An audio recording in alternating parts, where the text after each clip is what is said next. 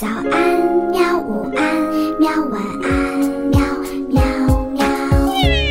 播呀播呀，快播呀！嘿咻，嘿咻。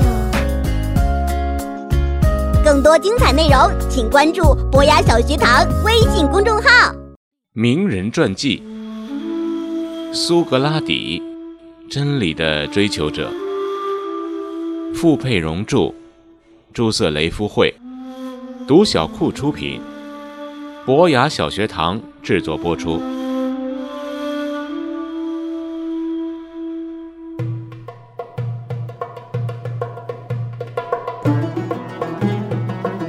苏格拉底啊，年轻的时候是一个勇敢的军人，而且呢还是重武装步兵。这件事儿有几个含义：第一，只有公民才能当正式的军人；第二呢。那时候打仗的装备啊是要自己买的，必须得有点钱才能买得起盔甲、盾牌和长矛。这表示苏格拉底啊不但是一个公民，而且家境还算可以。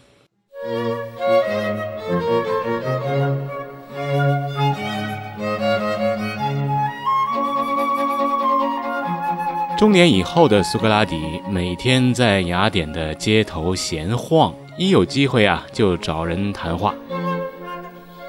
他似乎是一个老师，不过不喜欢上课或者演讲，因为他觉得呀，上课没有沟通对话的机会，反而是在聊天的过程里可以充分的运用自己的教学方法。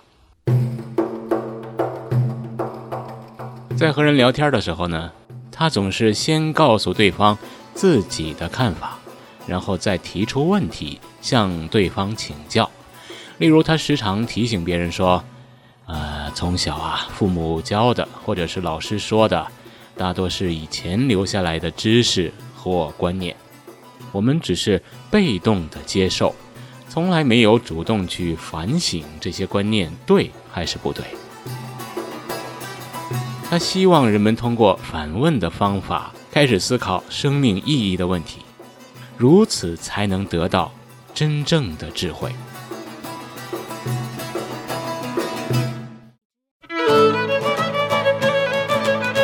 许多人和他聊天以后呢，觉得困惑、迷惘，接着呢就产生了不安、愤怒的情绪，因为啊，他们原先以为自己拥有了某种知识，现在呢。却只剩下无知了。有一个学生趁着酒醉向苏格拉底抱怨，说他就像是海里带电的黄鲷鱼，专门使其他的鱼麻痹。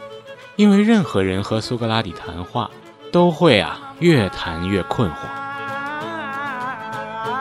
苏格拉底回答说：“呃，如果我很清醒，而故意让别人麻痹，那我有罪。”可是我自己也一样的无知和困惑呀。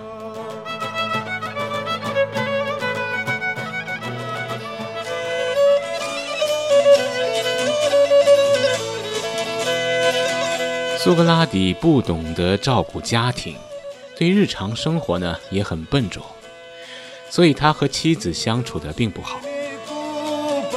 他们的经济来源啊。主要靠政府的公民津贴，以及父母留下来的产业。然而呢，这些只能勉强应付生计。尽管如此，每天早上苏格拉底一醒来呀，竟然不是去工作赚钱，而是上街与人谈话。而且他做的是老师的工作，却坚持不收学费。这个情形啊，真的快把他的妻子给气昏了。有一天，苏格拉底在外面与人聊天，聊得很开心。回家的时候呢，妻子就很生气地对他说：“你一天到晚就知道出去鬼混，一毛钱也不拿回来，家里的米缸空了，吃什么？”苏格拉底不想理会妻子的抱怨。可是他吵得实在太大声了，苏格拉底呢就又想像往常那样溜走，没想到啊，妻子竟然在门上放了一大壶水。苏格拉底一打开门，水呀就倒在了他的头上，淋得全身都湿透了。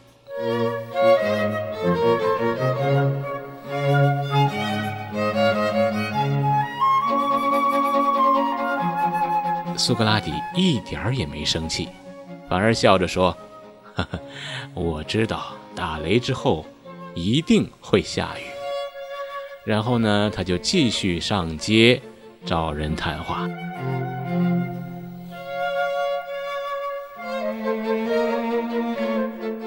这个传说十分的有名，苏格拉底的妻子呢，也因此给人以凶悍的印象。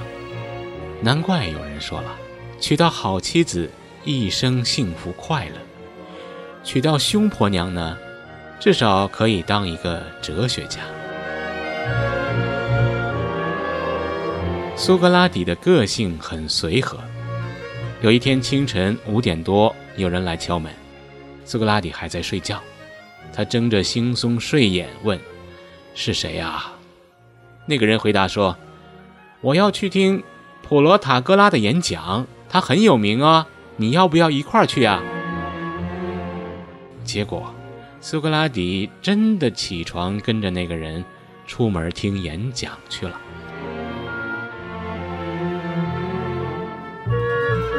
苏格拉底每天与人聊天儿，借此呢反省和检讨。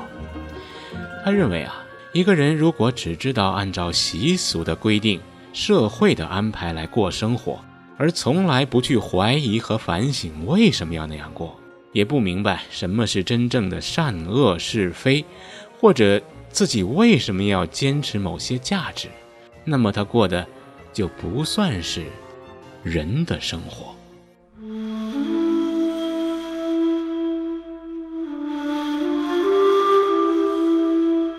正因为苏格拉底喜欢用反问、辩证、归纳的方法和学生讨论这些问题，终于为他惹来了祸事。有一天，他的一个学生闲来无事，跑去神殿求签。他问神说：“雅典有没有比苏格拉底更聪明的人啊？”神签上说没有。这个学生一听，心想：“我就说老师是全城最聪明的人吧。”现在神证实了这一点，他非常兴奋地跑去报告苏格拉底。苏格拉底一听，马上怀疑地说：“我不相信。为了证明神是错的，我要去找一个比我更聪明的人。”他不知道这么做是把自己送上了死亡之路。